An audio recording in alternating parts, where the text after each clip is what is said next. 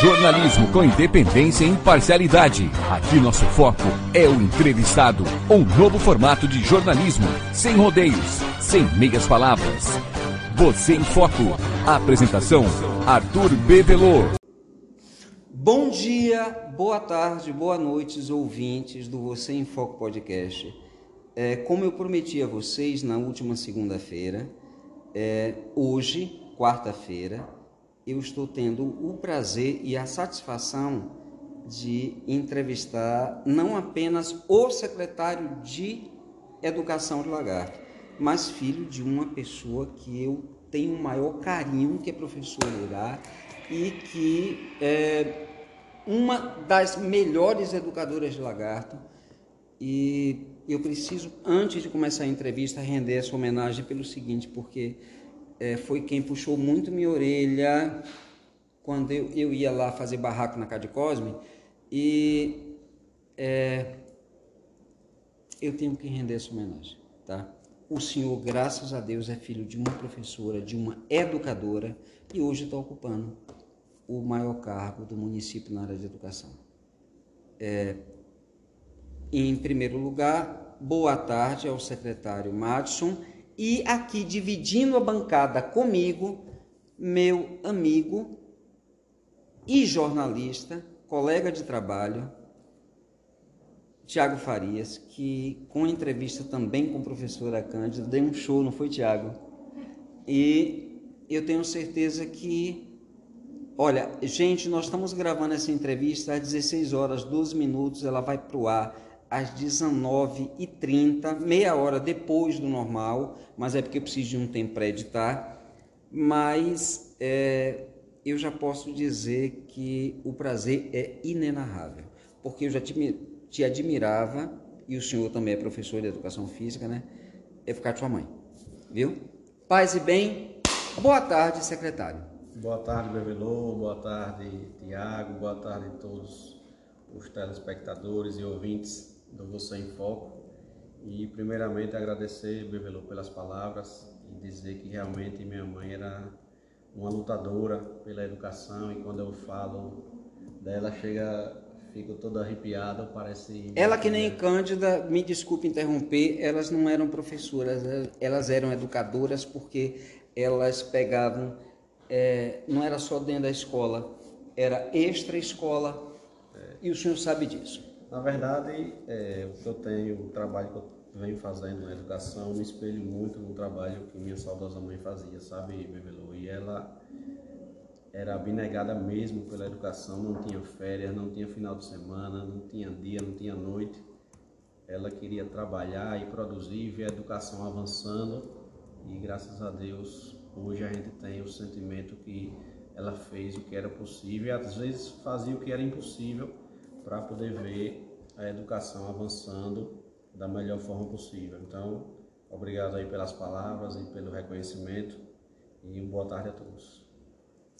Boa tarde, Vevelô. Boa tarde, secretário Marcos. É uma alegria muito grande estar aqui novamente com vocês para tratar sobre esse tema tão importante que é a educação e a educação pública no nosso município de Lagarto.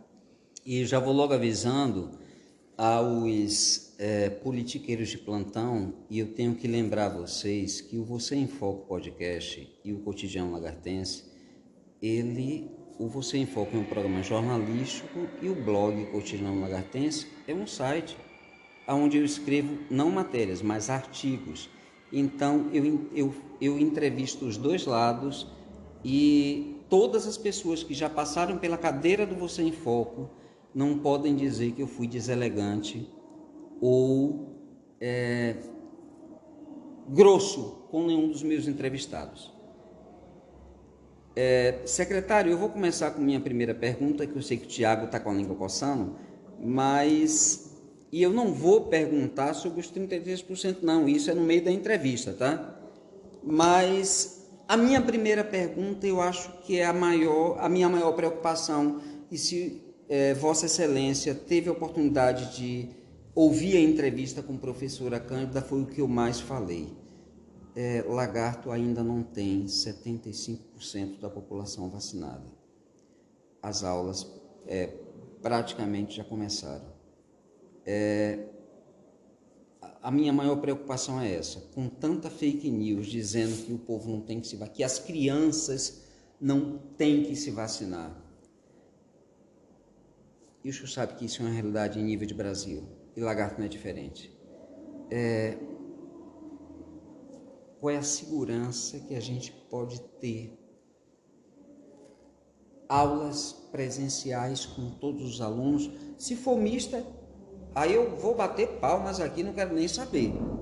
Porque numa aula mista a gente tem até como controlar. Mas aula presencial com menos de 75% e com essa campanha desgraçada que esse governo genocida está fazendo para não vacinar criança de 5 a 11 anos. E quando a gente vai ver é, no nosso município, nas escolas do município, é o nosso público.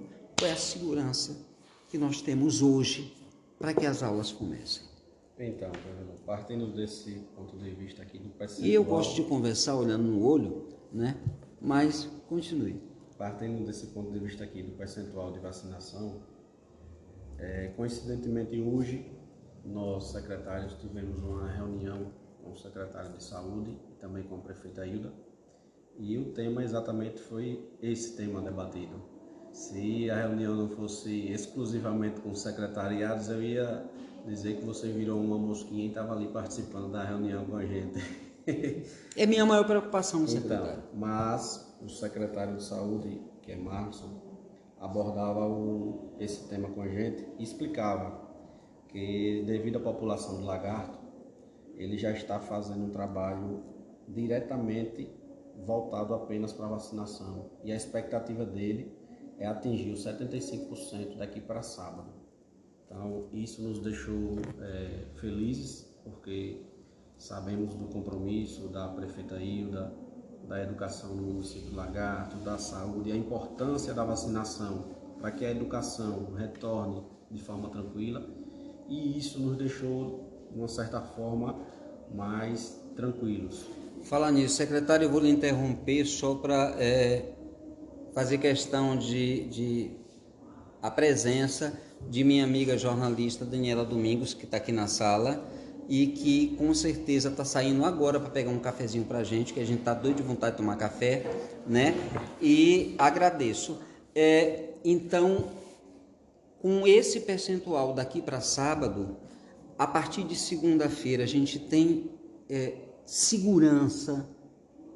É, como é que posso dizer, sanitária, sanitária que garanta que tanto os alunos que vão estar lá, vai ser híbrido, então, ou não, mas os alunos que estarão lá e os professores, eles vão poder essa segurança. E aí o senhor disse vai ser híbrido ou não, me perdoe ele interromper, tá? Então, aí nesse debate aqui, ficamos muito felizes, porque a gente pode ficar mais tranquilo e sabemos que a proximidade do carnaval também é um fator decisivo, né? Esperamos que a população possa se divertir, mas que também possa se prevenir, porque é um momento complicado e sabemos da importância do trabalho da saúde. E Bevelu, puxando agora aqui para a nossa pauta da educação, tanto a saúde como a educação está fazendo um trabalho de conscientização e um trabalho de busca ativa realmente para poder estar verificando os alunos que ainda não fizeram o uso da vacina, que não foram vacinados. Estamos também em contato com o Conselho Tutelar para que assim que a equipe da educação identificar que essas crianças ainda não foram vacinados, o Conselho Tutelar poder fazer contato também com os pais e assim a gente continuar trabalho de intersetorialidade e o nosso ano letivo começou segunda-feira, dia 21, foi no plano contingencial. Como é esse plano contingencial? É o plano semipresencial, porque visávamos já esse período de carnaval e a rede estadual também decidiu prorrogar o início das aulas do estado para o dia 7 de março. Então nós não queríamos prejudicar o calendário do município por coincidência, Bemilu, há muitos anos que a rede pública municipal de ensino de Lagarto não começava o ano letivo antes da rede estadual. Anteriormente, o município começava após o início do estado, geralmente um mês ou até dois meses após. Então, isso também prejudicava o andamento da rede municipal e devido a uma reestruturação que foi feita aqui na Secretaria Municipal da Educação, com o debate de toda a equipe aqui de planejamento, do setor pedagógico e um técnico também especializado nessas questões, conseguimos encontrar alternativas e também com várias reuniões também com o Sintese e conseguimos encontrar um meio de começar esse ano letivo de fato pela primeira vez há muito tempo que não se via isso aqui em Lagarto antes, tá antes da rede estadual. Então Mas um momento de tem. felicidade também Tiago. A gente está dando essa notícia aqui em primeira mão. Eu gostei secretário se o senhor me permite a, a antes de Tiago porque agora o senhor botou a língua dentro da boca não sei porquê viu é, veja bem eu fiquei com medo que mas eu precisava ouvir do secretário quando a gente conversou, quando a gente entrevistou a professora Canda, ela não sabia se seria é, híbrido. Tanto que, se o senhor ouvir a entrevista, eu faço questão de dizer, eu, digo, eu espero em Deus que seja híbrido. Por quê? Porque mesmo é, nós não atingimos esse limite de 75%, a previsão agora, o senhor me falou, é que chegue até sábado, é, aula presencial com todo mundo, é, é risco, tanto para os alunos quanto para o professor, mas graças a Deus, graças a Deus, vocês tiveram a sensibilidade de manter é, esse formato híbrido. Então, Gabriel, a gente já terminou o ano letivo de 2021 nesse formato híbrido, que é o revezamento, dois dias o aluno em casa, dois dias na escola, e assim a gente só fez alguns ajustes, porque questões de, de ensino híbrido e, e, o regime de contingencial têm umas particularidades que são de cada movimento. E a gente adotou esse regime contingencial agora, que é o regime semipresencial, até o dia 7 de março, e a perspectiva é atingir esse percentual de 75% de vacinados no município, perspectiva de avançar ainda mais nas crianças de 5 a 11 anos e a perspectiva geral, que é da redução do nível de casos. Pronto, agora vamos, vamos falar só das crianças de 5 e 11 anos, por mais que não seja a sua pasta, porque ainda quero ter a oportunidade de conversar com o secretário Marlisson, que eu soube que é uma, uma pessoa de, de, uma, de uma sensibilidade absurda e, e eu quero ter acesso a ele para gravar uma entrevista assim cara a cara, como eu estou gravando com Vossa Excelência. Mas se falando dessas crianças de 5 a 11 anos, que eu, eu garanto que é um percentual muito alto é, é, quando se trata dos alunos da rede municipal, que é o ensino básico, Isso. né? É, o que é que a Secretaria de Saúde e Educação pode fazer para quebrar, quebrar é, essa propaganda, essa, essas, essas propagandas maldosas de que a criança não, os pais não devem levar a criança para se vacinar. Sim. Me perdoe porque não é da sua pasta, é área da saúde, mas eu acredito que a, também a educação tem essa responsabilidade, principalmente porque é essa fatia, essa faixa etária que vai estar ocupando as cadeiras do município. Então, é como a gente já vinha falando. Já pensamos e já realizamos várias campanhas de conscientização para os pais, falando da importância da vacinação. Inclusive, agora antes do final do ano letivo, fizemos vacinação dos alunos também na rede pública municipal e a equipe, as equipes de saúde vacinaram diversos alunos nas unidades de ensino. E agora, após o carnaval, iremos intensificar também essa questão de vacinação. E o que a gente pede aos pais é que possam vacinar os filhos, que deixem esse mito que a vacina mata ou que, como a gente recebeu alguns relatos dizendo que algumas pessoas morreram de infarto porque tomaram a vacina. Então, dizer para todos os pais que estiverem nos ouvindo que o melhor remédio é a vacina. Inclusive passa diariamente nos telejornais. E, e não é só isso. É, secretário, me perdoe mais uma vez interromper. Eu já vou abrir a fala para você, tá? Mas é, quando eu, professor, eu vou para a sala de aula, eu sei que eu posso usar máscara, porque, segundo a professora Cândida, tem máscara disponível, tem álcool gel disponível, mas não tem aquela, infelizmente não tem aquela aquela Face shield. é o de acrílico, né? Que separa o professor do aluno. Lagarto ainda precisa chegar a isso, mas Rio São Paulo, as capitais já têm. Mas entenda, quando a gente fala de ensino fundamental de crianças nessa faixa etária, titia, venha cá. Titia, venha cá. Então, é diferente do ensino médio, nessa faixa etária, o profissional de educação está num contato direto, até físico, com as crianças. Porque se, ah, eu vou abraçar minha tia, eu não vou poder dizer, não, sai daqui. Não seria ético, não é verdade? Então, é, eu acredito que a prioridade é tentar convencer, espero que os meus ouvintes estejam é, e não levem isso é, como. Porque, por mais que ele seja secretário de Educação, também ele está fazendo o papel de secretário de Saúde, mas é, eu acho que os pais precisam sim levar seus filhos para vacinar, por quê? Porque se um professor tiver com Covid, seu filho vai pegar.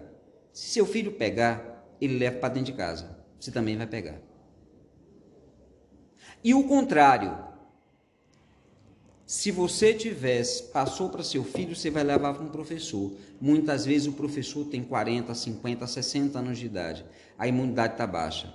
Então, é, eu acredito que é uma relação simbiótica, tá? É, para eu ter amor comigo, eu também tenho que ter amor com o outro. Empatia.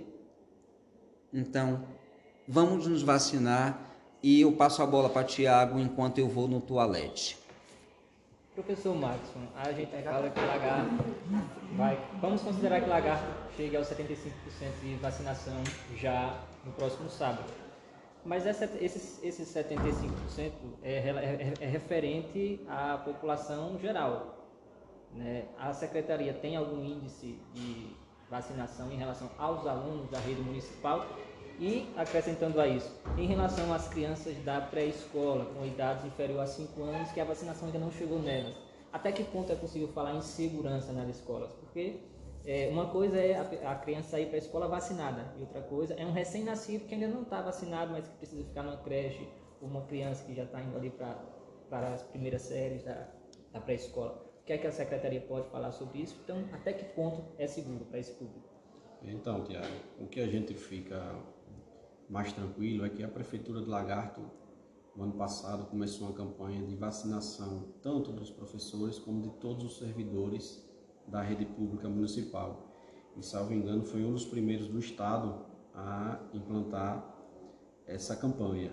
E o que a gente fica mais tranquilo hoje nesse momento é saber que todos os professores já tomaram a terceira dose, que todos os vigilantes, que todos os merendeiros, que todos os monitores e auxiliares de turma também tomaram a terceira dose.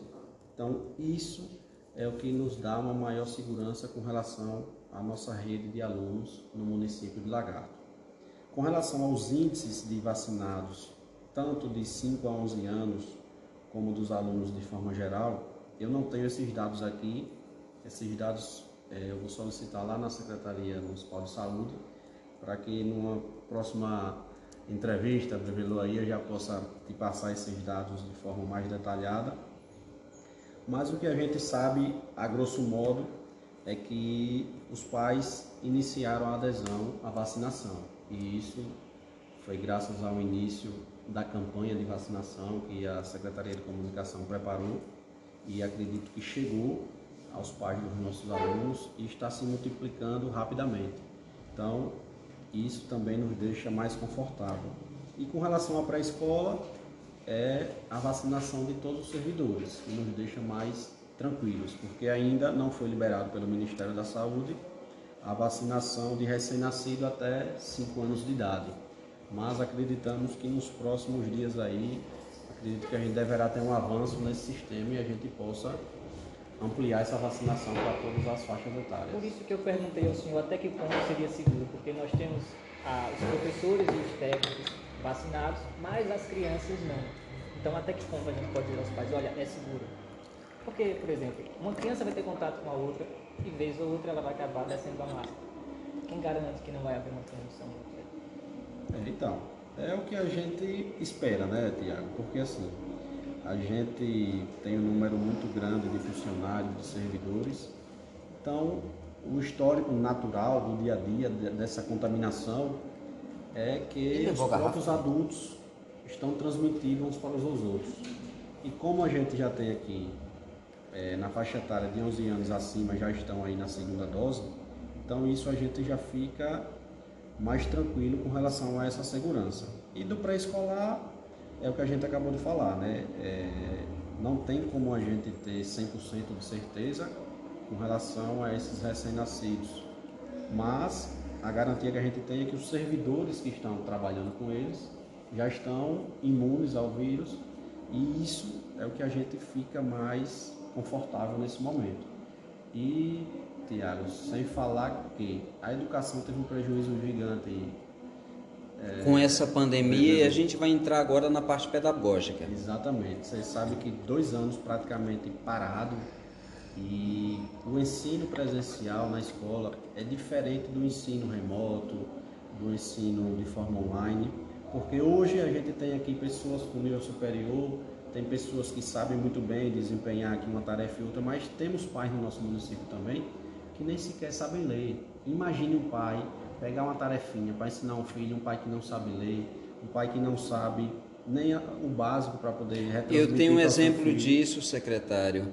E esse é o próximo tema, que é evasão escolar. Eu conversei com. Porque, assim, ao invés de, entrevistar uma pessoa do sindicato, eu deixei bem claro: eu não quero ouvir de sindicato. Eu queria ouvir uma educadora e eu procurei Cândida Angélica porque eu conheço ela de mais de 22 anos, da época de, de, da saudosa sua mãe. E eu disse: eu prefiro ouvir uma educadora, não uma professora. Ah, mas não estou na sala de aula, mas a senhora não deixa de ser educadora. Tá? E eu espero que o senhor tenha ouvido entre, o, o, nosso podcast da, da, da segunda-feira agora. Tem dois dias. E qual era a minha preocupação? É, com a pandemia de 2020, porque o, o mundo não estava preparado. Se o mundo não estava, Brasil tampouco, pior lagarto. E aí parou tudo, parou aula, parou tudo. 2020 foi um ano perdido. Ninguém podia reprovar ninguém, beleza. 2021 vocês se readequaram para fazer aquele sistema híbrido de tarefas em casa, mesmo assim com medo, e os professores sem, sem querer mesmo fazer presencial, porque ainda não tinha vacina, tá? E aí o que é que acontece? Evasão escolar. E quando eu falo de evasão, não estou falando nem na, na, cidade, mas na zona rural. Porque eu digo isso porque lá no Açu Velho, que é a minha região, é, só numa localidade chamada Baixinha, eu mapeei mais de 20 adolescentes que, que estudavam na Aníbal Freire e que agora que as aulas vão começar, sequer se matricularam e disse, não, Estou na roça, estou trabalhando. Ah, estou trabalhando na catifarinha como prenseiro ou como raspando mandioca. Eu digo, meu querido, pelo amor de Jesus Cristo, é, você tem que estar na escola. E isso, eu estou falando de, de adolescentes de 14 a 17, dos dois gêneros, que não vão para a escola porque prefere trabalhar que tem que botar comida em casa. Me perdoe, mas é evasão escolar se era um problema antes da pandemia, com essa pandemia se agravou.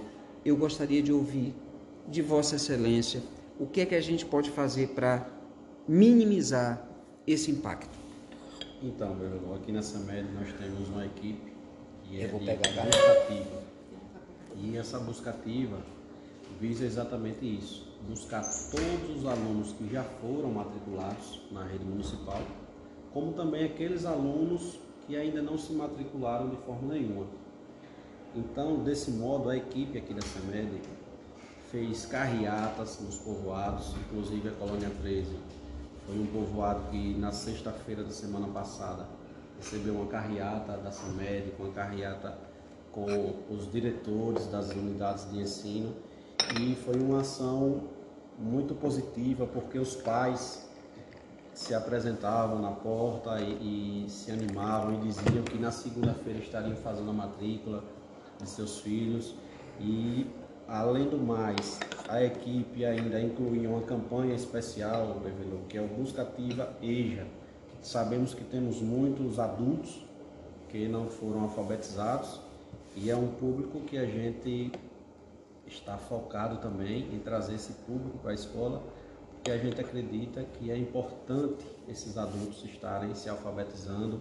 Então, a educação no município Lagarto está reforçando a busca ativa escolar em todas as comunidades, indo presencialmente, colocando carro de som, fazendo carreata, indo nas unidades de ensino, indo também nas residências dos alunos, daqueles que não se matricularam ainda. É, secretário, se o senhor me permite mais uma vez interromper, porque é, eu preciso ser elegante e pedir para lhe interromper. Não vou cortar sua fala como já fizeram aí em outro programa que eu fiquei revoltada, tá? Mas, enfim, é, existe uma coisa que a gente chama de equipe multidisciplinar. A Dilma, se você estiver ouvindo, mais uma vez valorizando sua classe, viu, Fia do Cabrunco? É, os agentes comunitários de saúde, eles estão casa a casa nos povoados. Eu acredito que qualquer trabalho que a educação faça ou que a ação social faça, ela precisa chamar esses atores sociais que são os agentes comunitários de saúde. Porque quando se trata de busca ativa, eles conhecem as pessoas pelo nome. Então, quando a gente fala de, nesse caso específico de lagarto, para que a gente volte a ter o selo Unicef, tá? A gente precisa juntar os agentes comunitários de saúde. Olha, eu sei que não é sua função, mas por gentileza, colabore com a gestão, com a administração, entendeu? Porque é quem mais sabe aonde o gato enterra a merda é o agente comunitário de saúde. Me perdoe ter interrompido a sua fala. Não, Você estava respondendo, Tiago, pode continuar. E foi um ponto importantíssimo aí esse, esse seu levantamento. Inclusive, Bebelo, visando já exatamente o trabalho aí com relação ao selo Unicef, as secretarias já estão em contato, já criamos uma equipe de intersetorialidade, que é a equipe da educação, a equipe da saúde, e a equipe da assistência social que já estão se reunindo e focando nas atividades que diz respeito ao selo Unicef, porque o objetivo da prefeita Hilda é conquistar o selo Unicef na gestão dela. A gente sabe que quando ela assumiu, teve todo aquele enredo, todas aquelas questões, dados. É, Não, na verdade, nós perdemos o selo Unicef antes dela assumir, tá? Isso. E aí é um trabalho importantíssimo e as equipes estão empenhadas e se reunindo já semanalmente, a equipe criada, estão de vento em popa. E a questão dos agentes de saúde também, já enviamos um ofício para a Secretaria de Saúde solicitando exatamente esse apoio. Eu acredito que, que a Dilma, como presidente do sindicato, e se ela estiver me ouvindo, ela vai saber disso, ela tem sensibilidade suficiente para é, avalizar o que eu acabei de dizer quando se trata de busca ativa, o agente comunitário de saúde, o agente de Neemias, sabe onde o gato enterra a merda. E diferente do professor que tem que, que quando está fora da sala de aula, tem que fazer planejamento, tem que corrigir o agente de saúde está no campo. Então, quando a gente fala de intersetorialidade, é pegar várias secretarias, vamos ajudar a educação? Vamos. Beleza, preciso de quatro secretarias juntas. Exatamente. Então, eu não vou ensinar Padre Nosso ao vigário, mas eu acho que Vossa Excelência compreendeu o que eu quis dizer. Sim, sim. Inclusive, é, é, a presidente Adilma, tenho certeza que assim que tiver conhecimento, estará movimentando toda a classe aí dos agentes de saúde para poder se somar, porque sabemos que fora da escola não pode, né, Bebelo? E é um mote aí do Buscativa Nacional que fora da escola não pode e o município de Lagarto também segue nessa linha. Quanto mais alunos a rede municipal tiver, o município de Lagarto estará avançando de modo geral, não somente no número de matrículas que pode acarretar em algum tipo de repasse a mais para o município, para poder voltar esses incentivos e esses investimentos para os alunos, como também para a gente ter uma população alfabetizada, uma população consciente daquilo que quer, do que deseja para o futuro. Então, tudo é um, é contexto que está associado à educação. Uma coisa que eu observo, e me perdoe, secretário, tá? É, vou dar um exemplo bem prático na minha vida. Meu namorado tem 20 anos e é analfabeto de pai e mãe.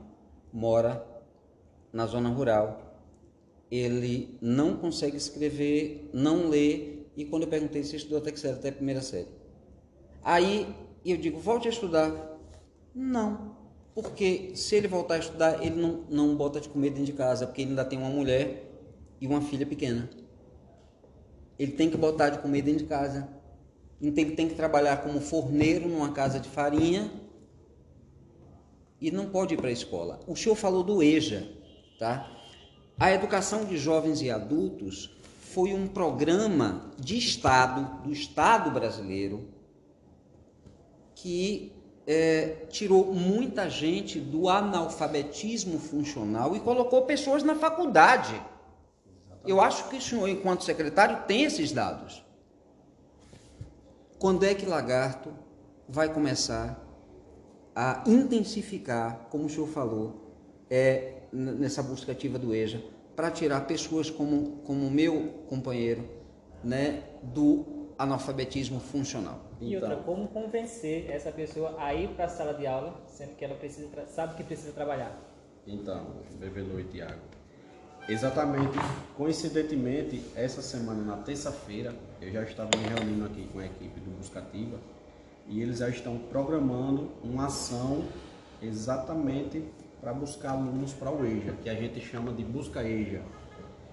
E o ideal é a gente conscientizar, Bebelu, primeiramente as unidades de ensino, porque a gente sabe que temos um, um, um nível de, de, docentes, de gestores que precisam também comprar essa ideia. Essa ideia não, não é apenas de Max. Mas aí, veja bem, me desculpe, eu vou lhe interromper, secretário, me perdoe mais uma vez, mas aí chega a ser hilário. Vou dar um exemplo. Na minha região tem Aníbal Freire. Aníbal Freire é uma escola do município Quer dizer que para implementar o EJA tem que sensibilizar a diretoria da escola. Então me faça uma garapa, pelo amor de Jesus Cristo. Essas pessoas são só são professoras, nunca foram educadoras, né? Me perdoe, secretário. Então, vereador, quando a gente fala, Eu não tenho papa na língua, não. Quando, quando, a gente fala de EJA, são, a gente já sabe, como você acabou de falar aí, são pessoas geralmente mais de 20 anos e que trabalham. Não, mais de 30, de 50. Exatamente. E a gente precisa conscientizar porque são pessoas que precisam ser tratadas de forma especiais, tem que ter uma atenção com elegância e com respeito. Exatamente. E precisa ter além da empatia que a gente já tem, precisa ter no dia a dia, a empatia precisa ser dobrada. Porque primeiro é você conquistar aquele aluno no dia a dia. Para quê? Para que ele possa hoje frequentar o banco escolar, amanhã ele possa vir também, depois também, porque só dessa forma a gente consegue diminuir esse nível de analfabetismo no município de Lagarto e, consequentemente, no estado de Sergipe. E um dos planejamentos que a equipe está fazendo também, Tiago, para poder incentivar e estimular esses possíveis alunos que possam ingressar no EJA é trazer os profissionalizantes em parceria com algumas entidades que eu ainda não vou revelar, porque ainda estamos. Não seja por isso, eu só, eu só espero que quando o senhor puder revelar, nos dê essa prioridade. Sim, tranquilo. Então, a forma que a gente vai buscar é desse jeito, né? Buscar o aluno para a escola, mesmo sendo no EJA, e que a gente possa também ofertar algo de positivo. Na verdade, o senhor está falando em parcerias intersetoriais. Intersetoriais. Mexendo com a, com a iniciativa privada, com tudo. com tudo. Beleza, então, gente, me perdoem. Um minuto e meio. Se eu não desse intervalo, o Você em Foco ele não continua, porque se eu não, não falar dos anunciantes, eles cortam o meu programa. Um minuto e meio, Madison está de volta. Paz e bem.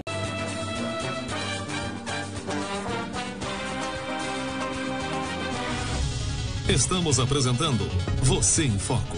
Oferecimento. Deputada Estadual Gorete Reis. Compromisso e respeito.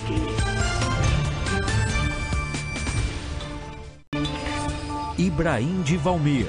deputado estadual. Interior forte, capital valorizada.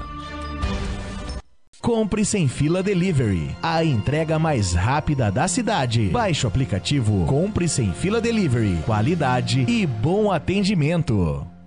Vereador Matheus Correia. Lagarto pode mais.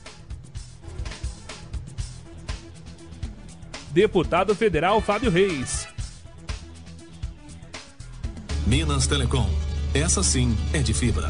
Professora Creuza Doiteiros. Trabalho e humildade. Bolo bom é bom demais. Josivaldo da Ecoterapia.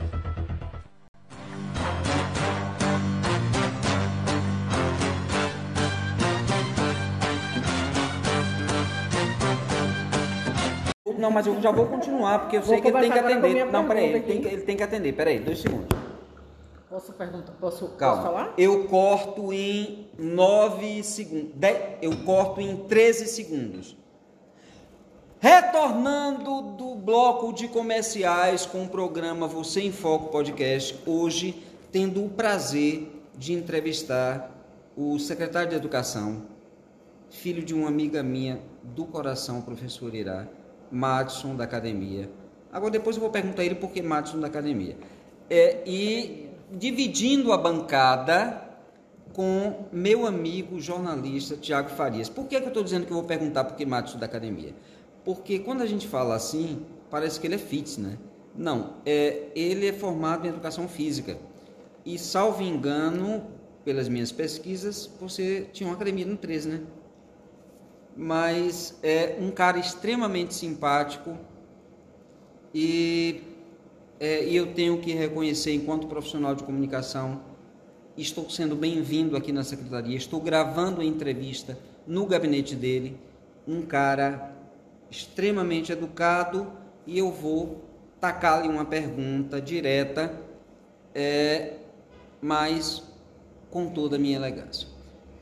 Na entrevista com, com a professora Cândida, nós estávamos falando, e olhe que a gente precisa agora tocar nesse reajuste, mas eu vou deixar para metade desse bloco, porque assim, antes de falar do reajuste, porque na verdade isso é reposição salarial, é lei, tá?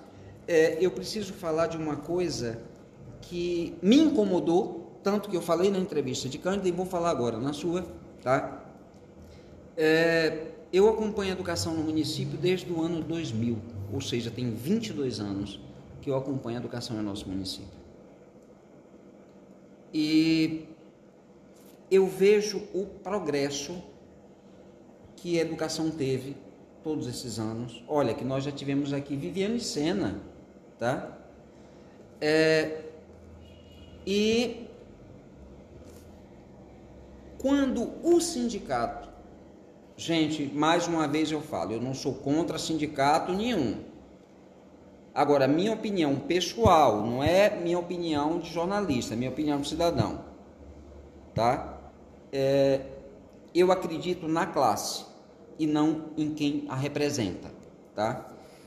É, uma coisa que eu fiz questão de, de questionar a Cândida, eu digo engraçado, o, o Sindicato dos Professores do Sintese, ele briga muito pelo, pelo, pelo aumento do salário, pelo piso, mas em momento algum eu vejo Sintese é, fiscalizando o transporte escolar, a qualidade da merenda escolar, é, a quantidade de alunos, a, a, estrutura da escola, porque assim, é, eu vejo a educação como um todo, a educação é uma família. Vou dar um exemplo, secretário, o senhor que é gestor pode me corrigir. Por exemplo, eu sei que, que uma parte, são, são várias verbas, né? tem o PDDE, tem, enfim, tem um monte de coisa que cria o dinheiro da educação. Ah, mas o fundo é, é para pagar professores. É, mas beleza. E me diga uma coisa: a merendeira que faz merenda, os alunos comer, não faz parte da educação?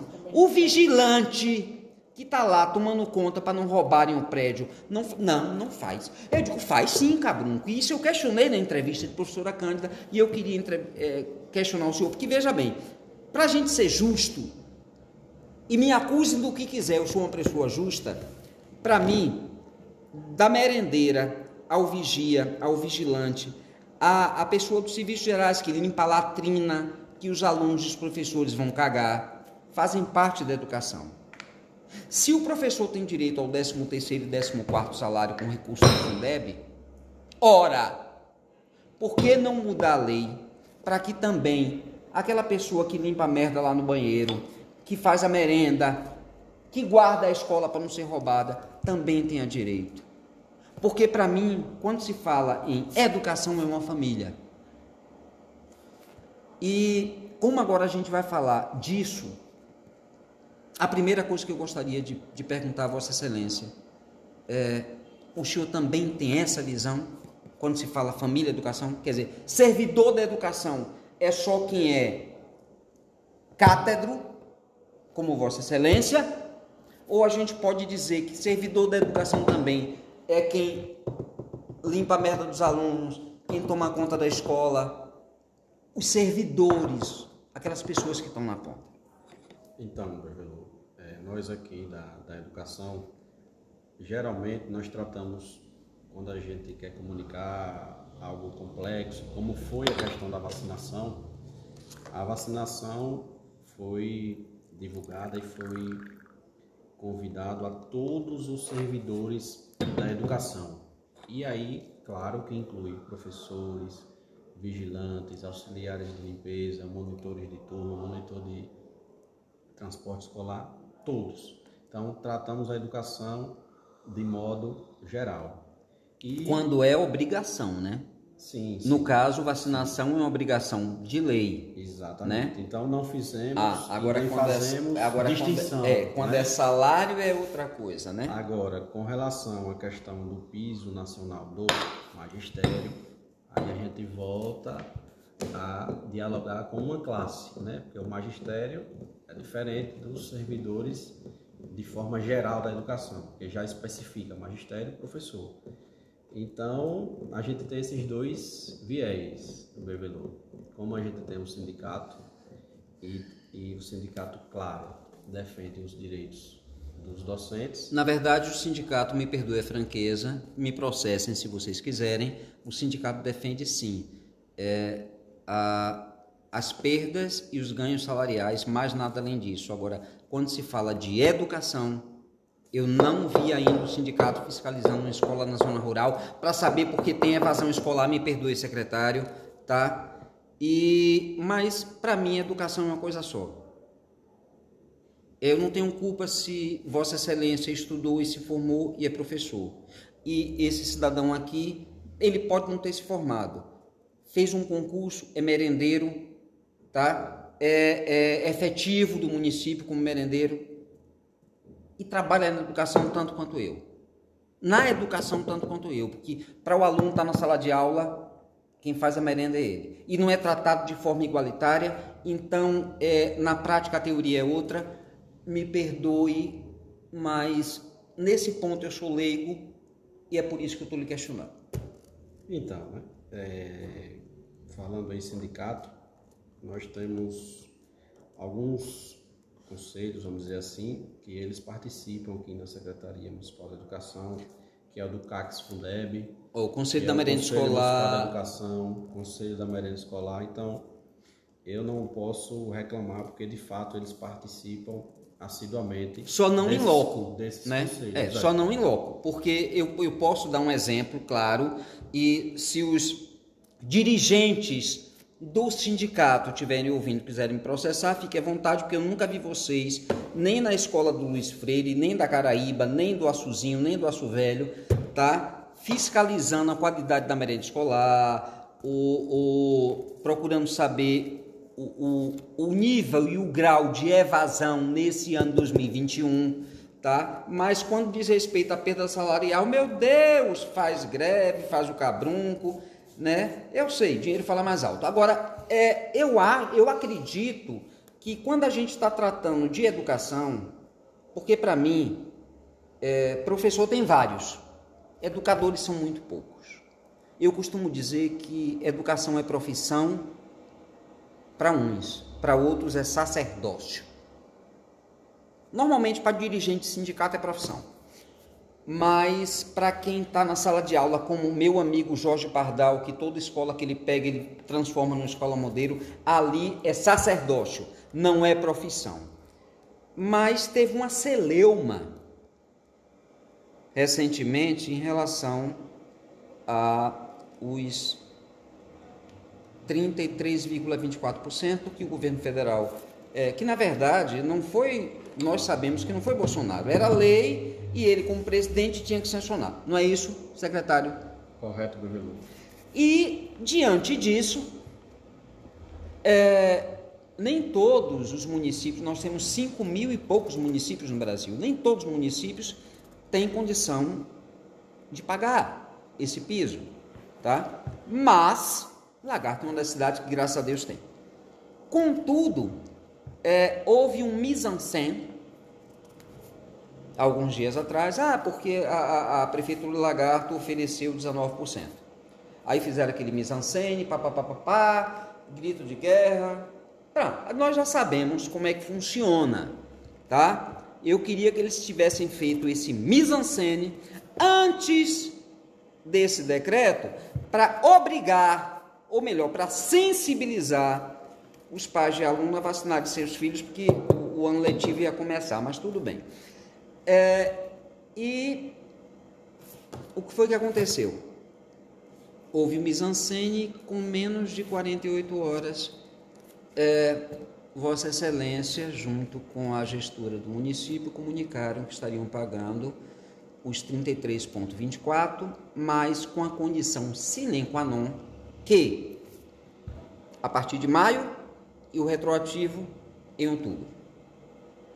Muita gente, inclusive na sua entrevista numa co-irmã, que me perdoe a franqueza, eu não consegui assistir toda porque é, a, a, as interrupções eram tantas que eu disse, meu Deus, a deselegância é tanta que eu não vou ouvir, mas eu queria ouvir agora de Vossa Excelência o porquê da distância entre o pagamento da primeira parcela e a negociação do retroativo. E como agora ninguém, eu tenho certeza que ninguém vai interromper Vossa Excelência, tem como explicar para os meus ouvintes essa discrepância? Eu queria também, professor, que o senhor explicasse por que é que foi o reajuste de 19% e não demorou nem 48 horas para dar o reajuste integral. Por que é que não deu logo? Ficou parecendo meio que jogo de cena, entendeu? O que é que não deu logo? Então, é, partindo do ponto de vista Eu vou pegar do Bevelon, que temos aí mais de 5.700 municípios, Tiago, no Brasil, e você sabe da dificuldade que os municípios encontram para poder administrar. É, Lagarto, hoje, é a terceira cidade do estado de Sergipe que concedeu o piso nacional do magistério em 2022. E partindo do ponto de vista já do seu questionamento dos 19%, por que foi que surgiu essa propositura na reunião com o Sintese? Porque os cálculos que a Secretaria de Finanças tinha feito eram os cálculos, vamos dizer assim, que poderia ser pago o reajuste, sem ter que mexer em nada no município, sem ter que tomar nenhuma medida drástica, sem ter, sem, sem ter que solicitar da Câmara de Vereadores remanejamento. Sem ter que solicitar remanejamento. Pronto, então vamos falar claro. Exato. Então, essa seria, essa seria uma questão que seria confortável. Olha, o dinheiro que tem em caixa dá para pagar 19. Para pagar 33 tem que ter remanejamento, tem que ter aprovação da Câmara, correto? Correto. Pronto. Vamos deixar aconteceu? claro, né? Isso. E aí o que foi que aconteceu? Tivemos esse diálogo e, e foi proposto aí esses 19%. Eles não acataram e para poder a gente ter que dialogar novamente com eles, foi preciso montar uma comissão e sentar com a prefeita Hilda, porque é, precisaria ser tomado outro tipo de medida. E, e outro tipo de medida, claro, diz respeito à gestora do município, que é a nossa prefeita. Levamos a situação para ela e passamos a problemática que seria, mas graças a Deus, como pedagoga que é, Bebelu, eu digo graças a Deus, porque eu também sou professor e se eu estivesse do outro lado também gostaria de estar recebendo o piso, claro, que é lei federal. Então, ela decidiu que adotaria outras medidas, claro que aí vai afetar outras secretarias, inclusive também a própria Secretaria da Educação, mas estaria garantindo o piso. Então, na verdade, o que o senhor está me dizendo é que ela tem. Nós estamos em que mês, Tiago? Fevereiro, Fevereiro. né? Ela tem de fevereiro a maio para negociar com a Câmara remanejamento de recurso para poder pagar isso. Ou não?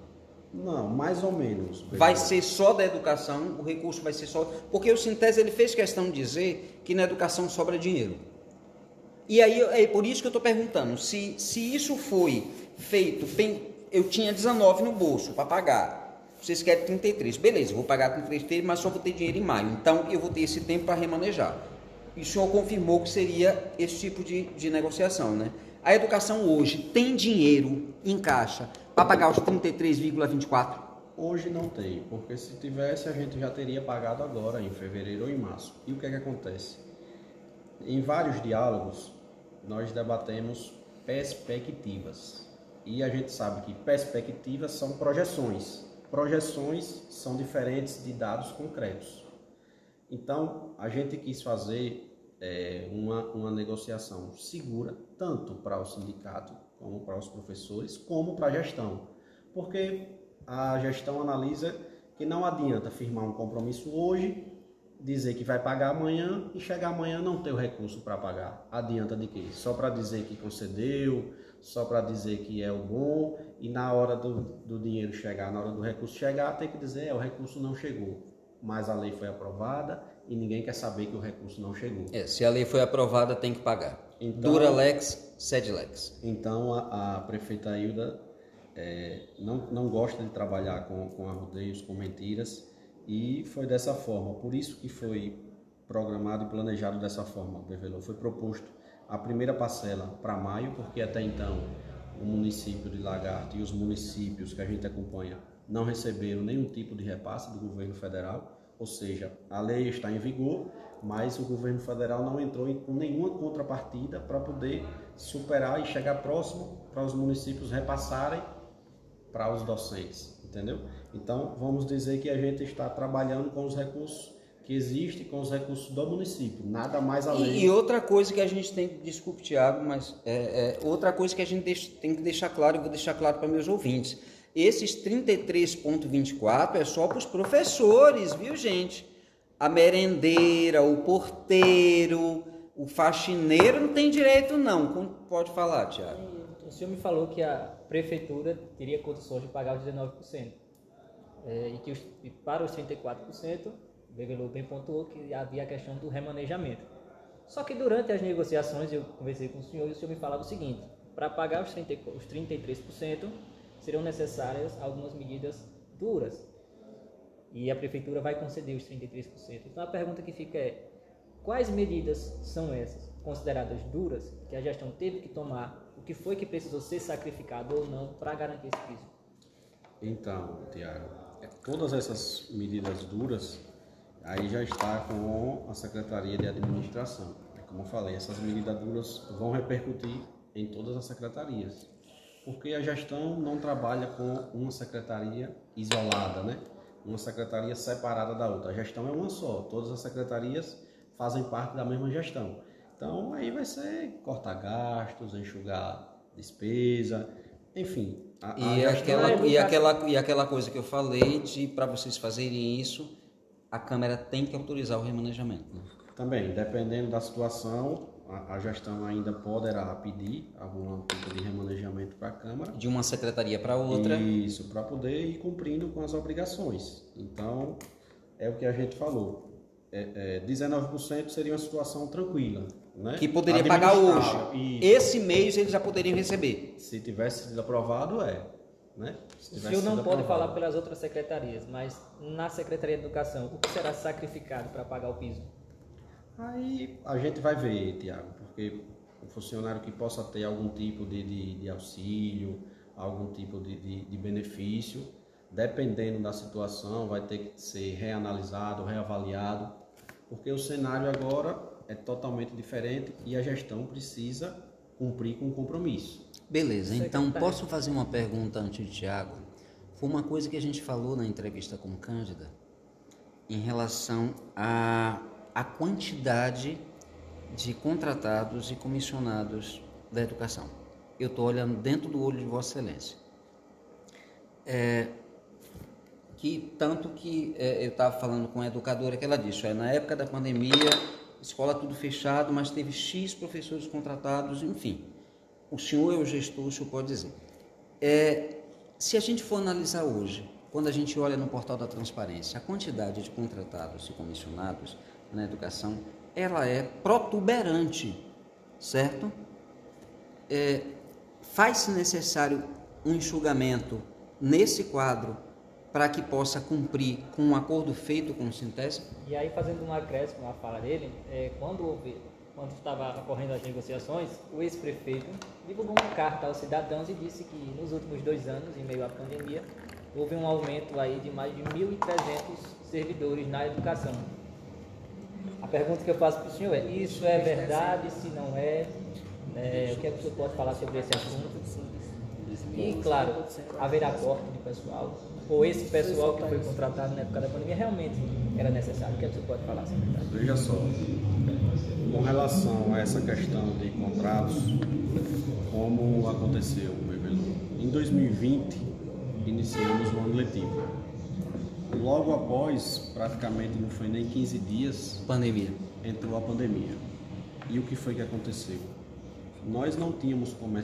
não tínhamos como começar o ano letivo de 2020 sem servidores nas unidades de ensino. Né? Então, dessa forma, precisou realocar o pessoal para que a gente pudesse dar continuidade ao ano letivo. Com a pandemia, as aulas naturalmente foram suspensas.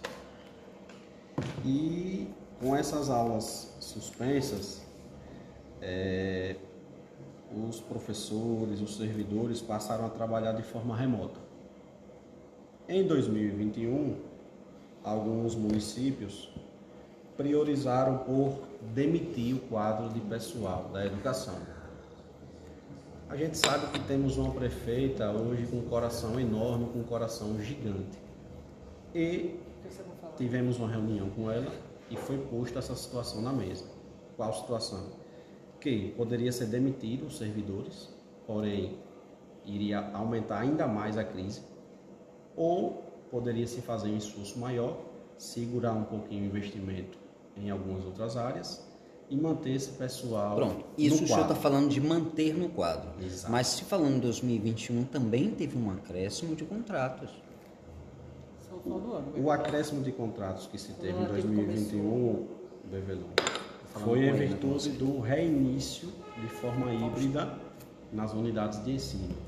Porque o quantitativo de pessoal ainda não era suficiente para poder. O senhor compreende que quando eu Reiniciar pergunto, é o até, nosso ano letivo. entenda, quando eu pergunto é até para esclarecer para os meus ouvintes. Sim, sim, E fique sim. à vontade. Então, a gente não poderia reiniciar um ano letivo que seria iniciado de forma híbrida, com o mesmo quantitativo de pessoal. Então, por isso foi pre- preciso fazer esse reajuste no quadro de pessoal. E a gente fala do lagarto, a gente fala de um quantitativo de 14 mil alunos. Aí o pessoal diz, ah, porque tem muito, muito funcionário, porque tem muito contrato, porque tem muito isso. Mas tem muito aluno também. Nós não estamos falando aqui de uma cidade que tenha cinco escolas para administrar, que tenha 500 alunos matriculados. Na verdade, segundo, segundo, tem- é, segundo a professora Cândida, são 80 e poucas escolas, não é isso? Não, Do Lagarto município. hoje tem 75 unidades de Ah. ensinos. Ela me falou 80, foi 82 que ela falou, não foi? Por aí, por aí. Pronto, mas hoje Lagarto tem 75 unidades de ensino e esses 14 mil alunos são distribuídos nessas 75 unidades. E com relação ao quadro de funcionários, que o ex-prefeito possa ter falado aí de 1.300 servidores na educação, somente, Bevelu, de professores efetivos, 1.320, para ser mais exato. temos 900 professores efetivos.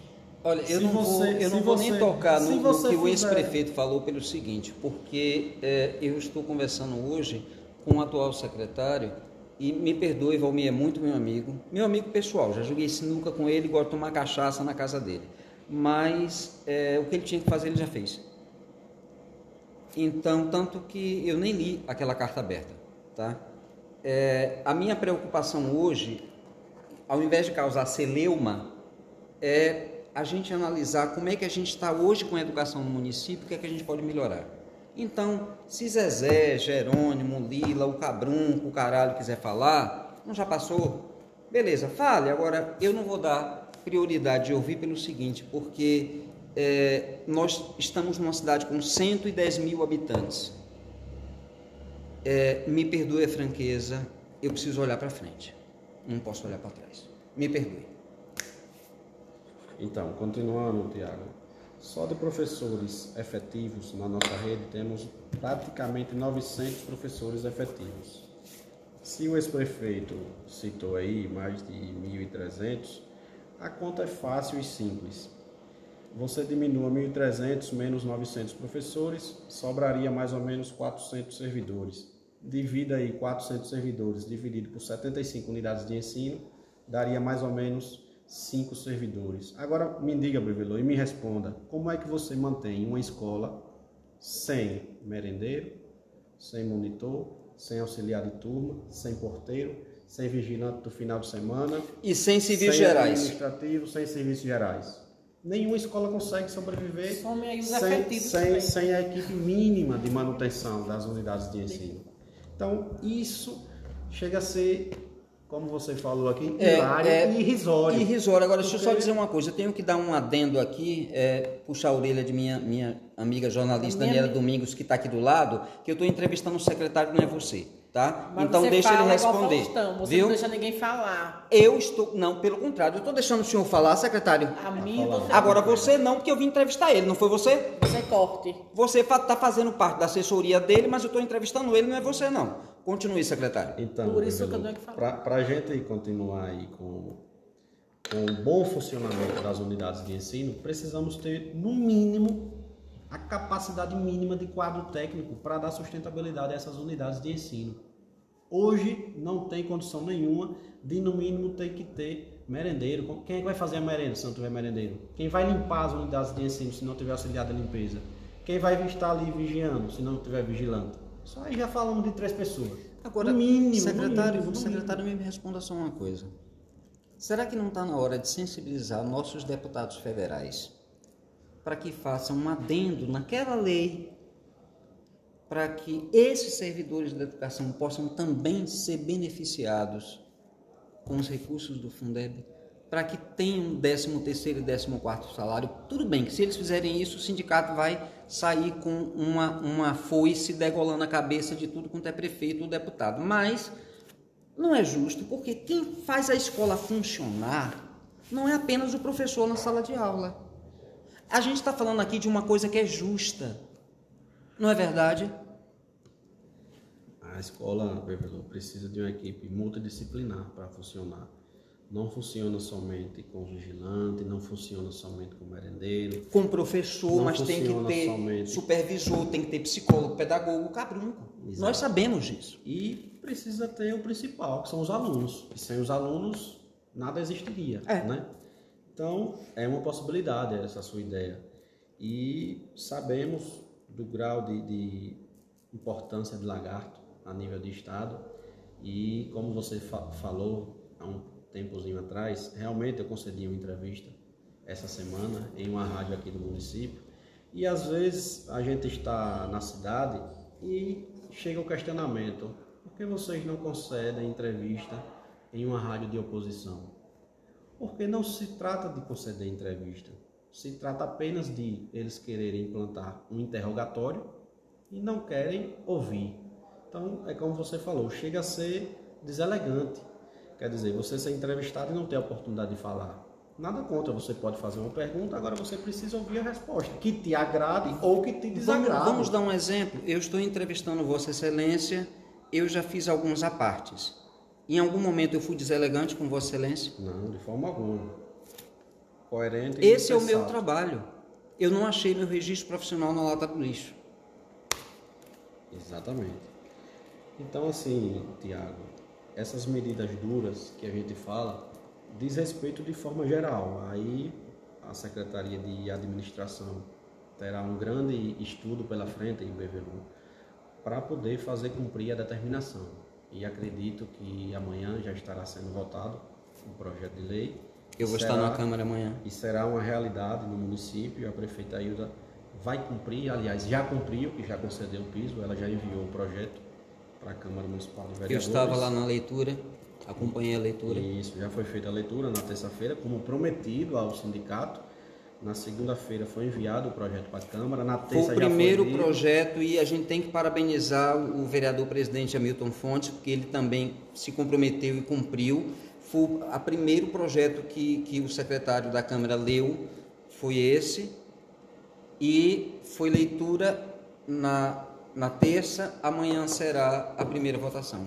Tem que ser em duas votações, né? Isso, isso. E aí, graças ao trabalho de toda a equipe, de, de, de administração, de finanças, foi possível, Bevelu, projetar e chegar no consenso para poder a gestão Ida Ribeiro pagar o piso nacional do magistério de 33,24%.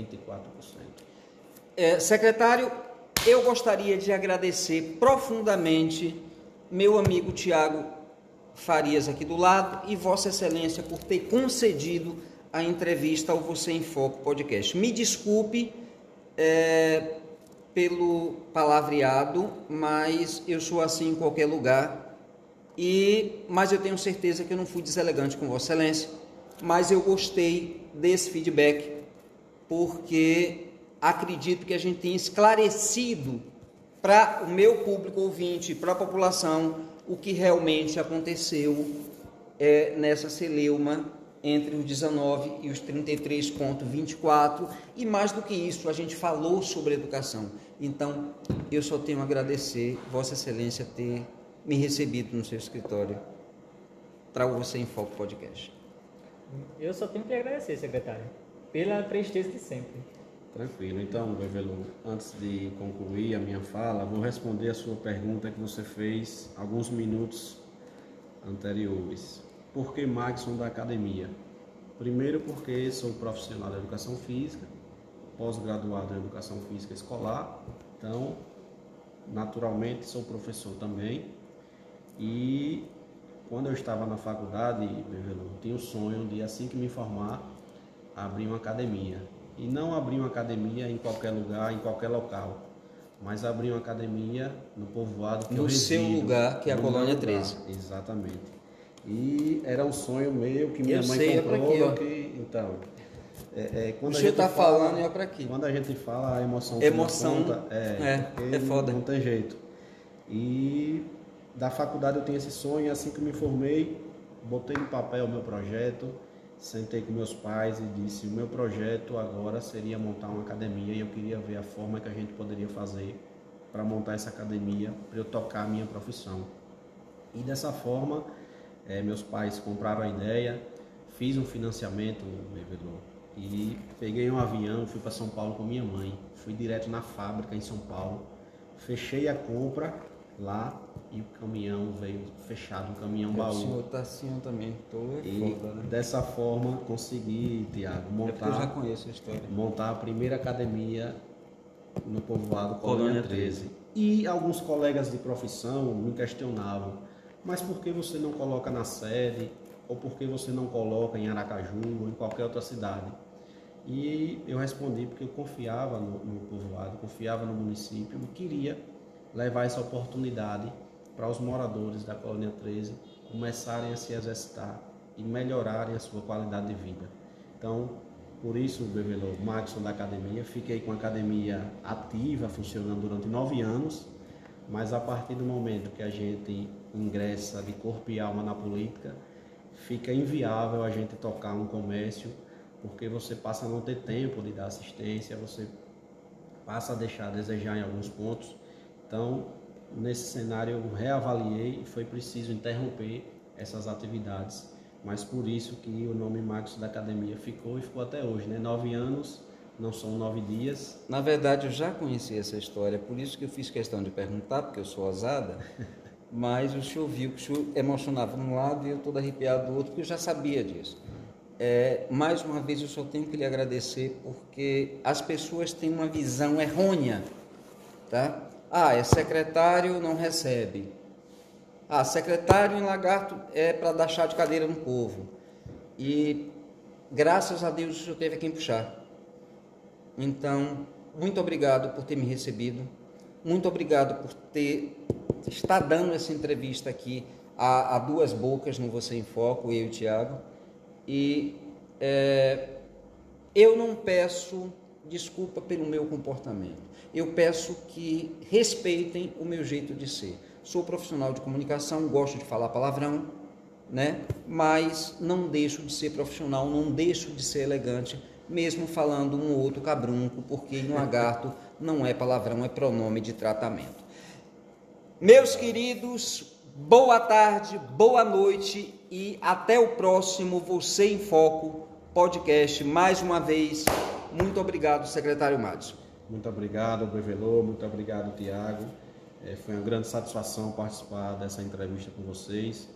E na hora que eu ia chegando, Bevelô, aqui à secretaria, você. É, o senhor está de muleta. Presenciou que eu estava descendo do carro, fiz um procedimento cirúrgico, uma cirurgia de ligamento cruzado anterior e menisco.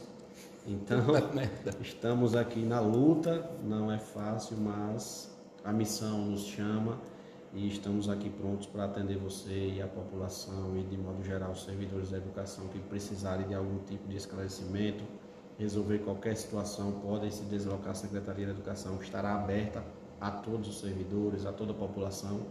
E é uma recomendação da prefeita Hilda que a gente possa tratar todos da melhor forma possível. E assim a gente se esforça para fazer isso diuturnamente. Então, muito obrigado a todos vocês do Você em Foco e ao Bevelô e ao Tiago por essa entrevista. Muito obrigado. Eu quero agradecer, secretário, pela atenção de sempre, ao pelo, pelo, pelo, pelo segundo convite e espero ter contribuído com o debate aqui e que todos fiquem na paz. E eu espero a vocês, ouvintes, porque nós ouvimos os dois lados. Segunda-feira eu botei no ar uma entrevista com uma profissional da educação, uma educadora. Hoje eu estou falando com o gestor da educação. Esse é o papel do jornalismo: ouvir os dois lados, com elegância, sem agressão, sem interromper fala, sem ser grosso, é, porque vou ser muito sincera. Tem horas que eu tenho vergonha de, de portar meu registro profissional diante de tanto paraquedista que tem em nossa cidade. Paz e bem, boa noite a todos.